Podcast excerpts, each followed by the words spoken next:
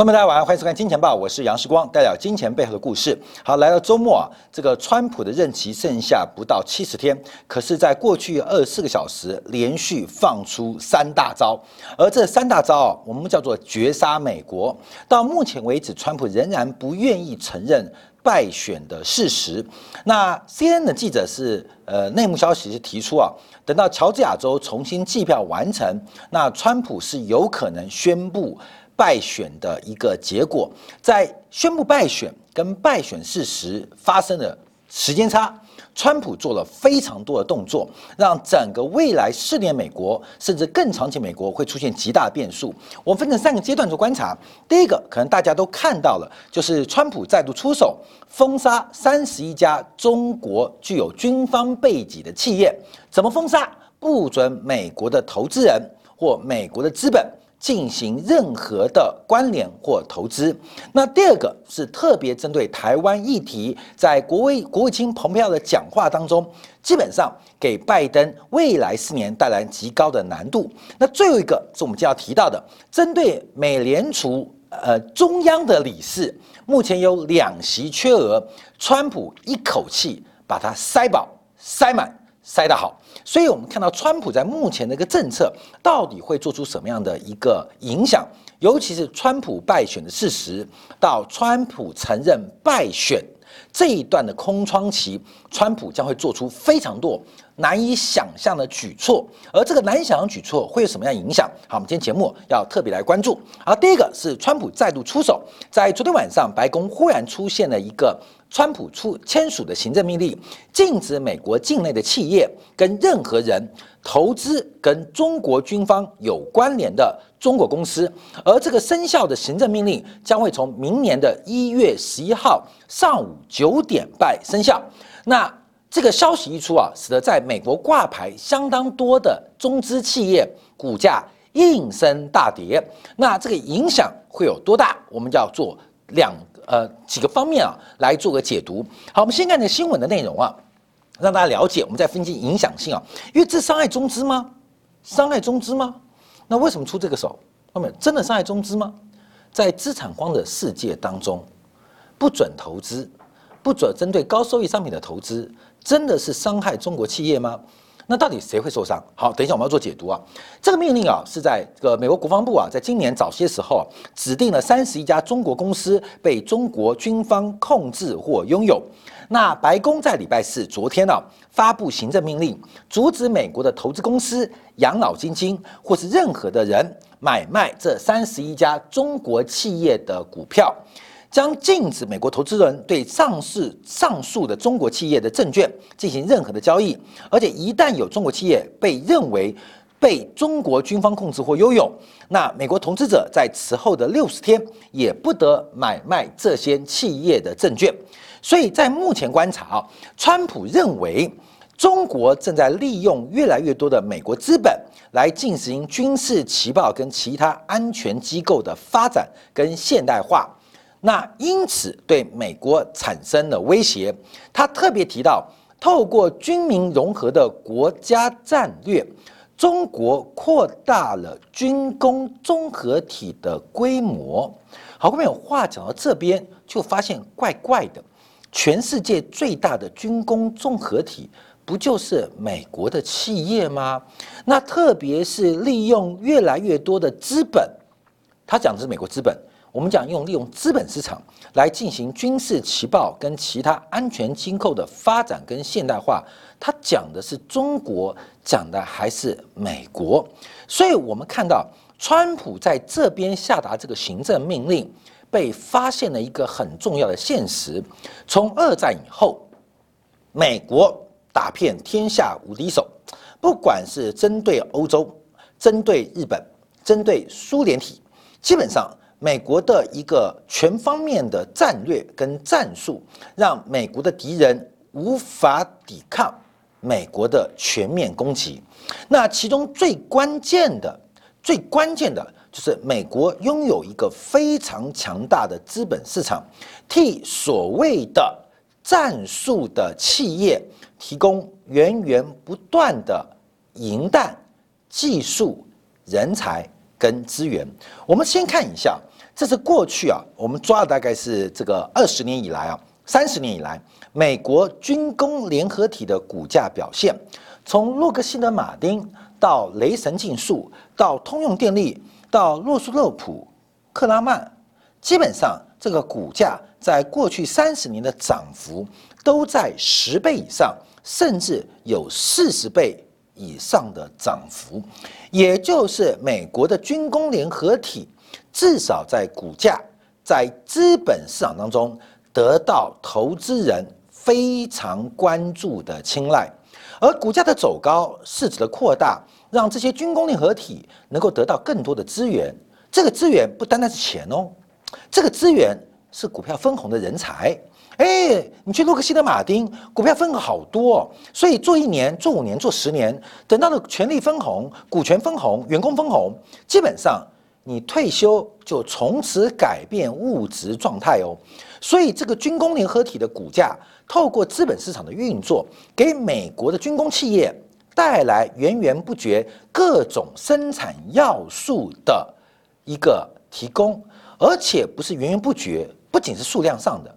还有成本上的，所以我们看到美国的军工联合体，透过美国华尔街的资本市场，成为美国这只老虎最凶狠的爪牙之一。这就是美国能够打败日本，甚至消灭苏联集团很重要的原因。非常利用、非常善用资本市场的一个机制，让美国的。攻击部门跟攻击单位出现非常不寻常的啊不寻常的优异财富表现，所以全世界各国都打仗越打越穷，只有美国越打越富，哎很妙哦，全世界打仗是越打越穷，只有美国是越打越富。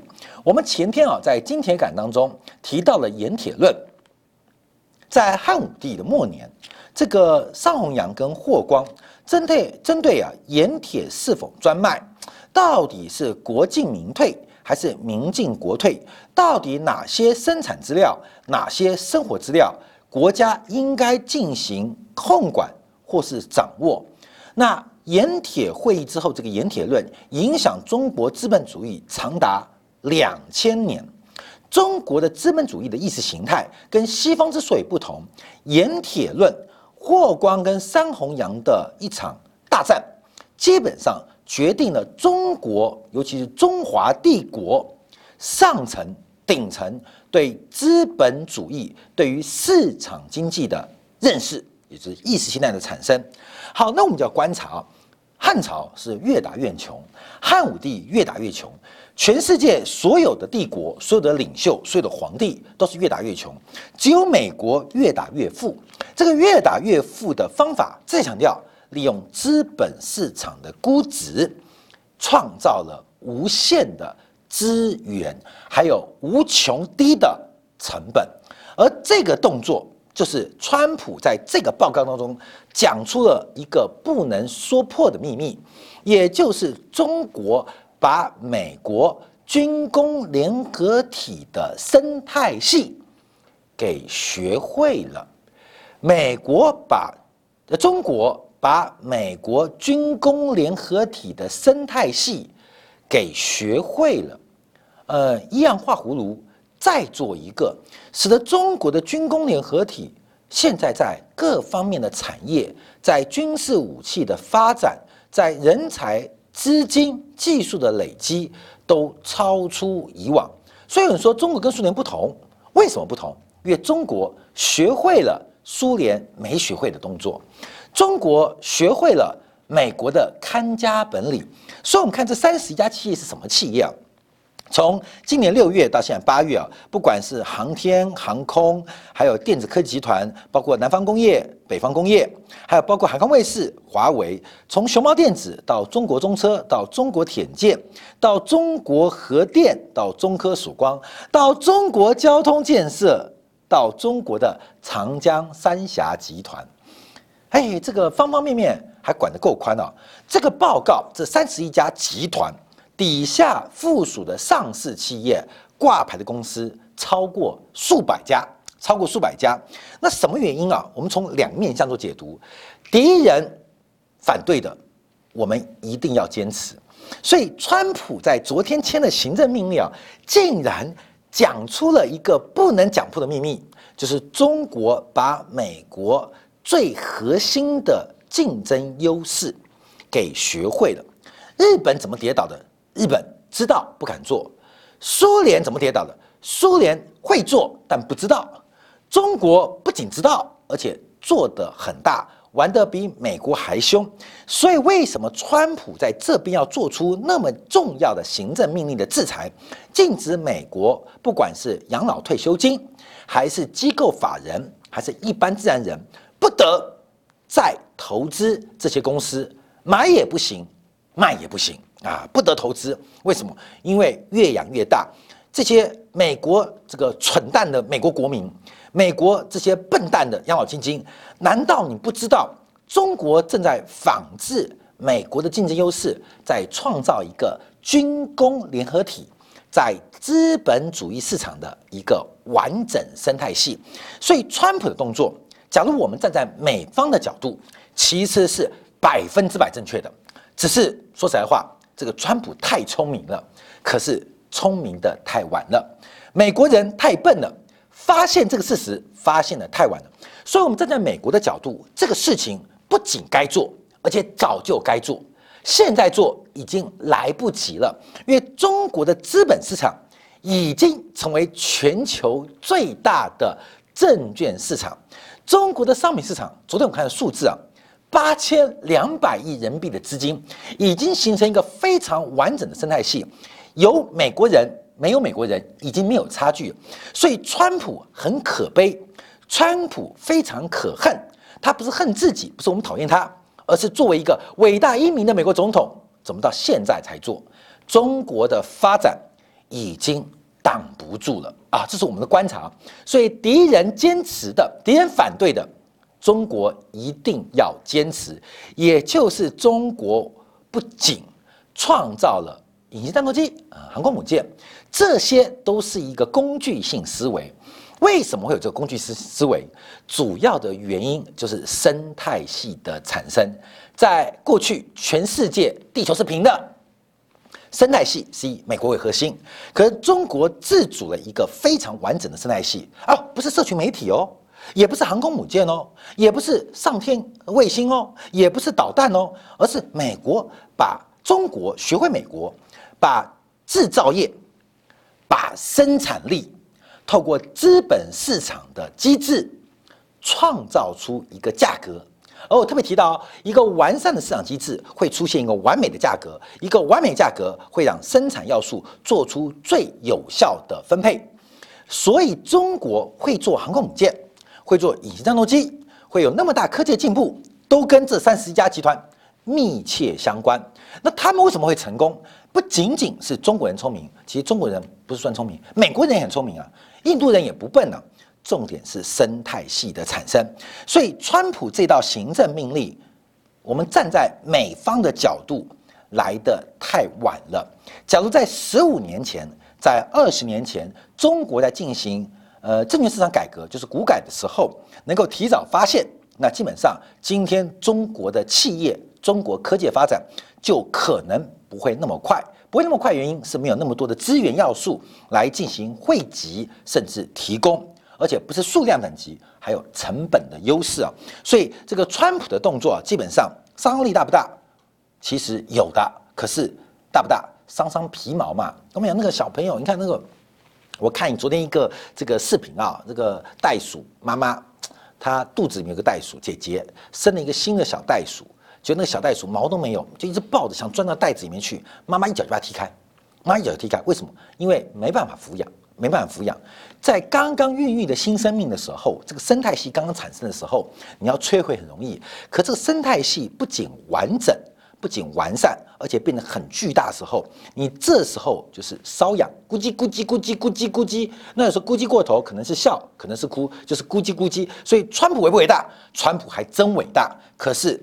很可惜，已经来不及了。所以，我们看到这个美国的优势，利用资本市场，一个资本主义的美国，透过市场经济的方式创造了巨大的优势，而这个生态系竟然被中国发现，而且模仿，而且发展的规模更大。好，那我们从另外一面向做观察，那到底谁受伤啊？大家都知道，现在美国的这个短期的呃这个呃收益啊，货币市场收益啊，大概就零点二、零点三。那长期的收益，我们这里有做美国国债观察，大概百分之零点九。以十年期为例，三十年期的国债的收益率也不会超过百分之一点五。美国股市目前的收益率大概也在平均百分之一点八左右。但美国的养老金的负债，它的资金成本是超过百分之三。美国退休金的负债，它的资金跟它的义务承诺成本超过了百分之三以上，也就是美国的退休金、养老金跟社会保险目前负债确定的义务成本跟资产不确定的收益来源不匹配。这就是为什么国际上啊，不仅美国，全世界的社会保险，不管是劳工保险还是国民保险，基本上都有破产的疑虑。常提到啊，哎呀，希腊的保险要破产了，英国的退休金撑不住了，美国又谁谁谁啊，芝加哥前阵子破产了，要谁谁谁要破产了？为什么？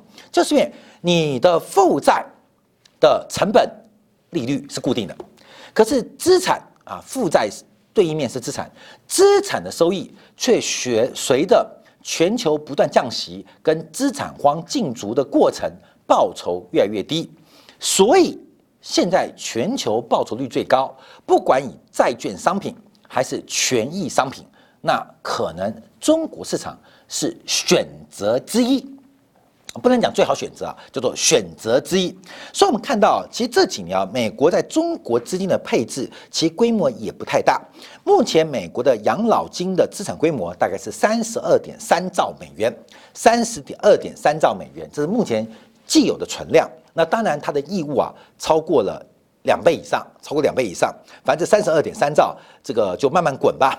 那包括了三层架构：基础年金、职业年金跟商业年金。基础的社会保险、职业保险跟商业保险，所以美国的非常完善的三架构，底层负责身为人的一种基本的需求，那职业或中层的这个年金跟保险，让你活得像一个人啊，底层是生物保障哦，那中层是人的保障哦，那顶层的商业保险就要看自己的能力，让你活得。活得像一个很不错的人，这是三层保障。可事实上啊，这个我们提到另外一个重点，因为从美国目前的退休金当中啊，有两个，这个我们会讲歪讲差，就是讲到 DB 跟 DC 啊。因为这个 DB 啊，就一般来我们叫做确定给付制，DC 叫确定提拨制，这也是目前啊，呃，全球保险的几种方法。什么叫做 DB 确定给付制？就是等到你退休的那一天，承诺单位不管是保险公司或政府或事业单位企业，给你的钱是固定的。我答应你，金汤力，你退休之后每个月给你六万块钱，叫确定给付制。那可是，哎，金汤力那么年轻，现在才二十五岁，离退休六十五岁还有四十年时间，那我要怎么做准备？那就资产是不确定的，我每年每个月要提拨多少退休金给金汤力是不确定的哦。为什么？因为最终的目标是确定的，那中间的提拨随着提拨的存量的资产报酬率会有上会有下，所以从确定给付制的过程当中，在最终确定之下，其实很多的社会保险或是企业年金基本上风险非常非常大，这叫最定确定给付制。那另外。这几年啊，开始改变，叫确定提拨制，就是我每一期每一个月我提拨金汤力的退休金一千五百块，等到你退休的时候可以直拿走。那金汤力就问啊，那我现在二十五岁，四光哥，我跟你工作到六十五岁，那我可以领多少？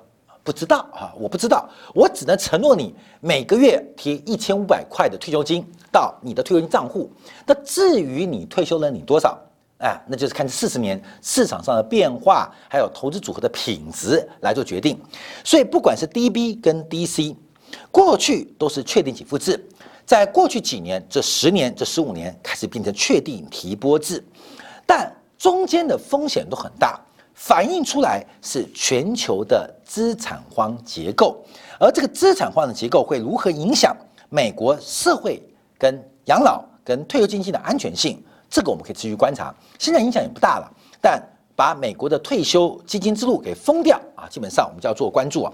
好，第二我们看到，因为我们今天题目讲啊，这个拜登啊绝杀美国，第一个是坑中气，到底是坑中气没？第二个是这个咬拜登，为什么？因为美国国务卿，美国国务卿是美国。第二号人物啊，副总统不算。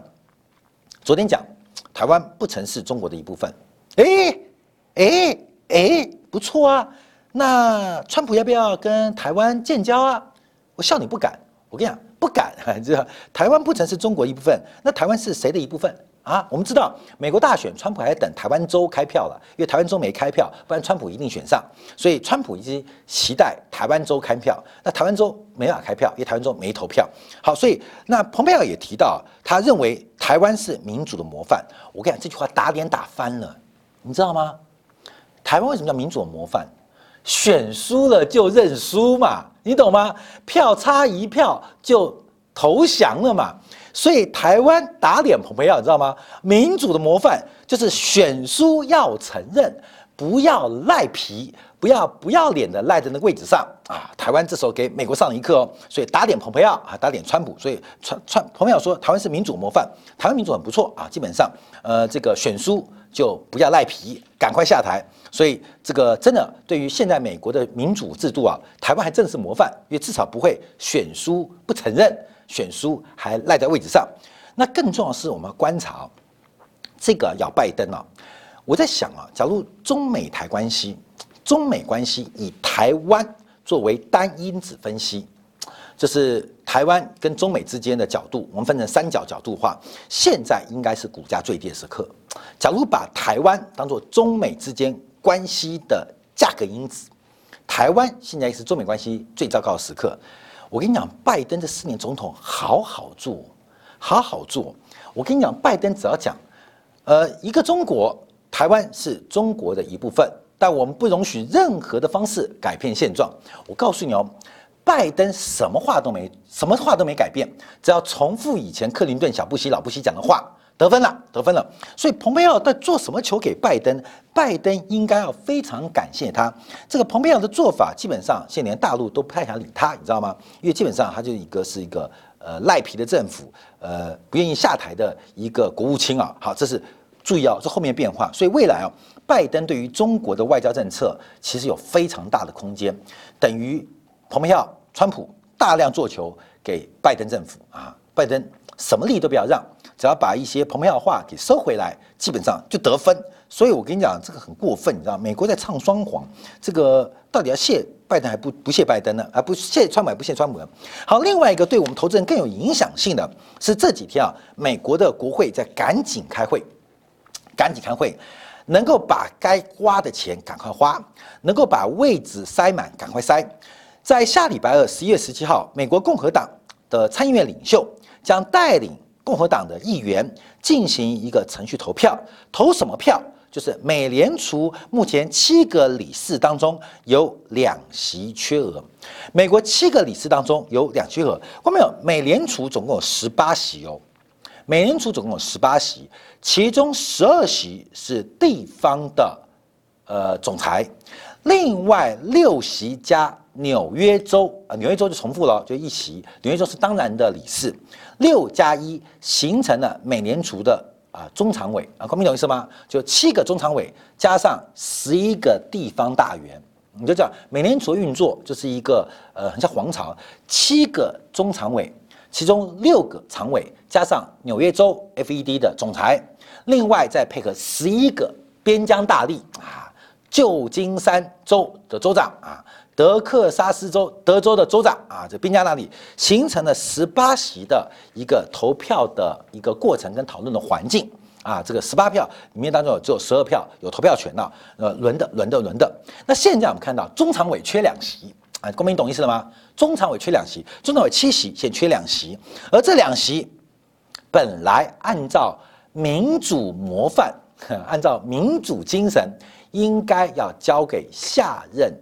执政团队来决定，包括之前选举的大法官提名，其川普非常非常的不要脸啊！基本上竟然不遵守过去的一个民主规则啊，呃，直接提名了，现在已经输了，他为什么不承认选举结果？川普其实有苦说不出，我甚至怀疑川普是被大家压着，每天他说我要我要宣布败选了，不是推特要封杀他哦，在白宫就被封杀，他被按在桌上不准讲，为什么？因为很多钱、很多人、很多事还来不及安排，很多人、很多钱、很多事不能移交，光明，你懂意思吗？政治是绝对黑暗的。身为世界所谓的自由民主灯塔的美国，选举结果不认输，并不是川普不认输，川普也没那么没品，因为川普是常常这种拉倒赖在嘛。那为什么很大的力量在拉扯川普？川普只是一个利益集团或政治多个集团的代表人，所以现在赶快做很多的决策，把该分的钱分掉。把该把该用的人把位置占满，把不能说的事赶快给了结。所以，我们提我们注意到这两个提名变得非常非常重要，因为目前共和党在参议员还有维辅的优势，在这次提名过程当中，其实共和党包括前任的领袖罗姆尼是非常非常反对，反对谁啊？反对就这位女性叫做谢尔顿。这个谢尔顿，这个谢尔顿啊，是一个非常非常疯狂的一个经济学家啊，经济学家。关美，你知道他主张什么？第一个主张回归金本位，回回归金本位哦。所以希尔顿假如能当选美国理事，我们可以想象黄金价格真的会到五位数字哎。他认为第一个要回归金本位，第二个他认为中央银行没有存在的必要，美联储。从美国成立开始就没有出生的必要，他基本上是一个央行怀疑论者。央行怀疑论者，他认为世界或经济会大乱都是央行惹的祸。所以，美联储新的一位理事这个希尔顿，他是一个央行怀疑论者。第三个，他反对联邦的存款保险制度啊，就一般我们讲的存款保险保险啊，他反对。他的逻辑是非常非常的。保守派啊，你懂吗？就是非常非常的传统，就是干嘛保险倒掉一次，倒掉两次，倒掉三次，那储蓄者或一般老百姓就知道在存钱的时候应该自己做风险的判断，就是打破刚性兑付啊，你懂吗？所以这个希尔顿呢是非常非常有争议哦，而且他认为低利率非常不好，激励了这个富有企业，那压迫了工薪阶级。所以这个希尔顿听起来是有点恐怖，你知道吗？第一个，他认为要回归金本位；第二个，他反对央行制度，所以他上来立志要把美联储给干掉，可能的。好，反对美国联邦的存款保险制度，另外反对低利率。好，那为什么川普提名他？川普为什么提名他？当然有原因吗？你看他一被提名之后，这个希尔顿马上转变，你知道吗？一个是真钞，一个是真钞。你要那个真钞，就必须放弃这个真钞，懂我意思吗？所以希尔顿为了争取那个真钞，他就放弃他的真钞，光明懂意思吗？随便啊，随便啊，随便。这个是这个不知道，他是为了争取下半身的真钞啊，屁股有位置坐，放弃上半身的真钞。所以他提到第一个，他觉得利率应该降低，而且他说。放弃基本位是好的，然后取消存款保险制度，他说，嗯，这不重要啊，这不是我的立场，官们都改变了。那民主党参议员就觉得他很可恶，官没有？为什么？因为他为了求得美联储理事的位置，他话可以随便讲。昨天才说金本位制度，今天又说哦，金本位制度该放弃了。那是我昨天研究历史的。那美联储这个是不是要废掉？哦，美联储等我进去就不用废了。美国存款保险机构机构啊，这种东西太复杂了，我们继续讨论。看到没有？这个人啊，基本上你看希尔顿，所以我们不能委屈啊。很多人为了买 LV 包，为了爱马仕，我们常常觉得，哎呦，那些女生，你们怎么那么世俗啊？为了买一个包，你看像大陆以前为了买苹果手机把肾卖掉，为了买 LV 的包可以去陪人家怎样怎样怎样。看到没有？天下的乌鸦一般黑，这个人更厉害啊！他不仅要 L L V 的皮带，还要爱马仕包，所以他为了取得这个美联储理事的提名权，所有过去的信仰理念贞操全部可以放弃。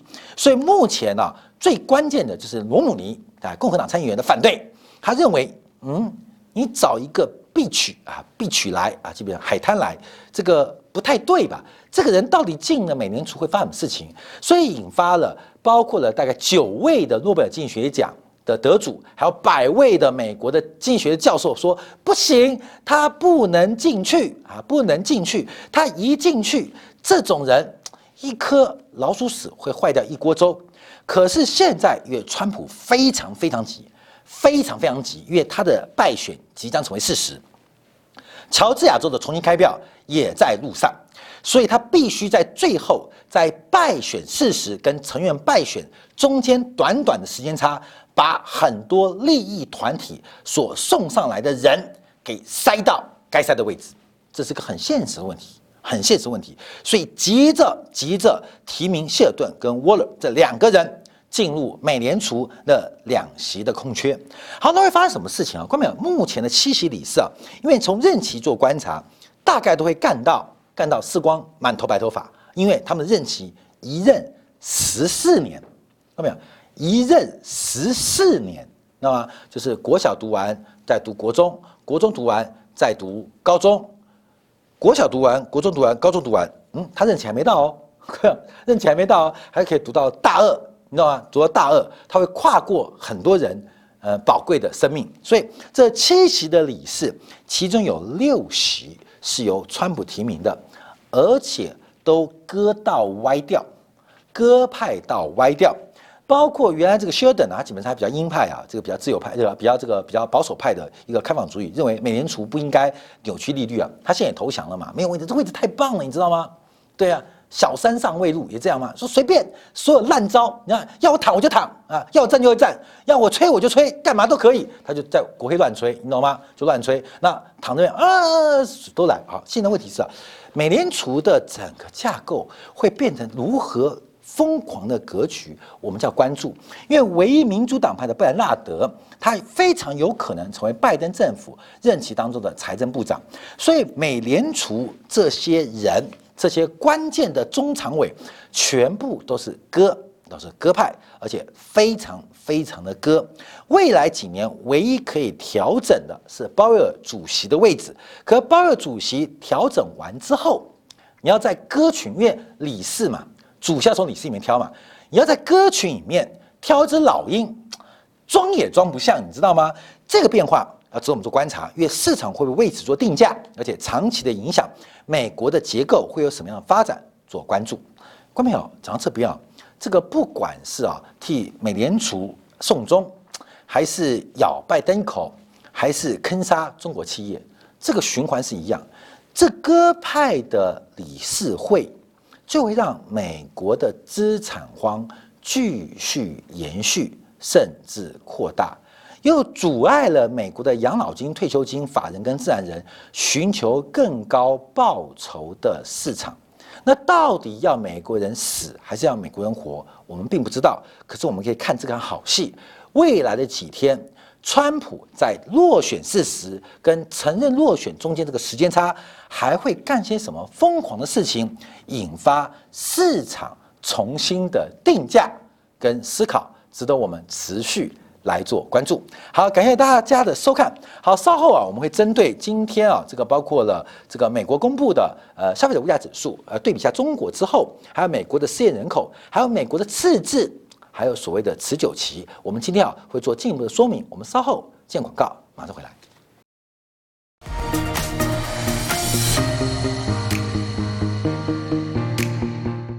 假如喜欢以上影片，记得订阅、点赞、开铃铛，已经关注我。